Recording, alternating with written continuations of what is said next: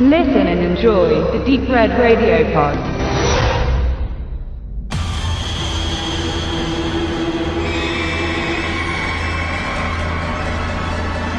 Träume werden wahr. Das verbinden viele mit positiven Gefühlen, Liebe, Gesundheit, Reichtum. Wenn das alles in Erfüllung gehen würde, das wäre für viele ein Geschenk des Schlafes. Der Waisenjunge Cody hat die Gabe, die Illusionen der Nacht in reale Bilder zu wandeln. Wovon er träumt, manifestiert sich in seiner unmittelbaren Umgebung.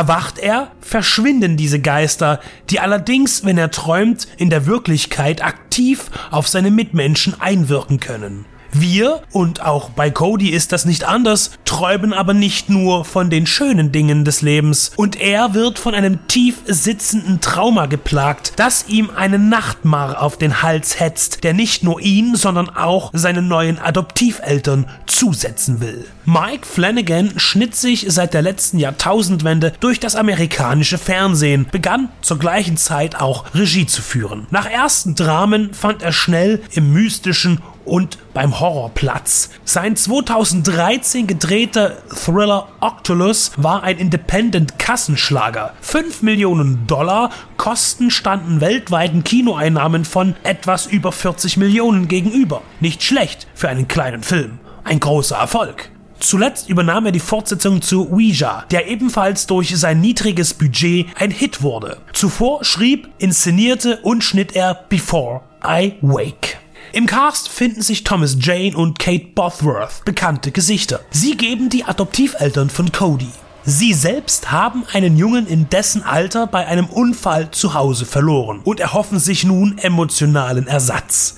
Als das überirdische Talent ihres neuen Zöglings den toten Sohn in ihr Heim zurückbringt, da er des Nachts von ihm träumt, ist die Verwunderung groß. Vor allem Jessie, die Mutter, ist so angetan von dieser Erscheinung, dass sie Cody tagsüber mit Erinnerungen, Fotos und Videos füttert, dass er immer detailreicher vom verstorbenen Kind träumt. Dabei wird sie immer aggressiver vorgehen und den eigentlichen Schutzbefohlenen egoistisch ausnutzen. Mark, der Vater, ist gegen diese Prozedur, aber für diesen Konflikt nimmt sich Flanagan kaum Zeit. Er setzt auf Schockeffekte und integriert ein Monster, einen schwarzen Mann, der dem Bösen eine optische Hülle verleiht und versucht am Ende eine möglichst gut ausgetüftelte Erklärung zu finden. Die Auflösung ist auch geschickt erdacht, aber zu rührselig ausgewalzt, was den Schluss sehr in die Länge zieht. Vielleicht wollte er sich von den gängigen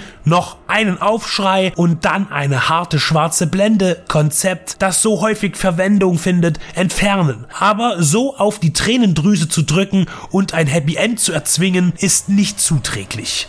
Atmosphärisch bleibt Before I Wake konventionell. Aus dunklen Ecken kriechen langsam Gestalten, von direkten Buh-Effekten bis zu schleichendem Grusel bedient man sich der vorhandenen Palette. Das ist nicht innovativ, aber effektiv. Nur leider ist die Anzahl an Genrefilmen dieser Art so angestiegen, dass es einfach frische und unverbrauchte Einfälle und Ausrichtungen geben muss, um hervorzustechen. Flanagan bleibt in der Basis. Auch das Ungeheuer der Kreuzmann ist rein äußerlich zwar gut designt, aber erinnert auch stark an andere Filmmonster, besonders aus Werken von Guillermo del Toro. Sein filigraner grauer skelettartiger Körper und die roten Augen wirken allzu gewöhnlich. Auch weitere Elemente sind geborgt. Wenig im Film wirkt selbst kreativ entstanden.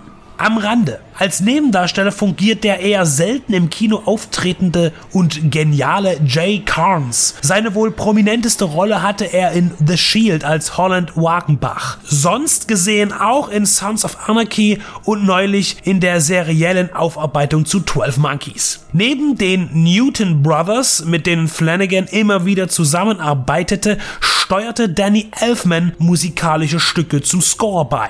Das geht zu Lasten der guten alten Vetternwirtschaft. Im Produzententeam findet sich Elfmans Tochter Mali wieder. Was haben wir nun also von Before I Wake? Keine Frage, der Film erreicht sein Ziel, allerdings leider ohne Alleinstellungsmerkmal. Technisch qualitativ sehr gut, inhaltlich gewöhnlich, schnelle Kost im reichlich gefüllten Regal der New Horror Abteilung.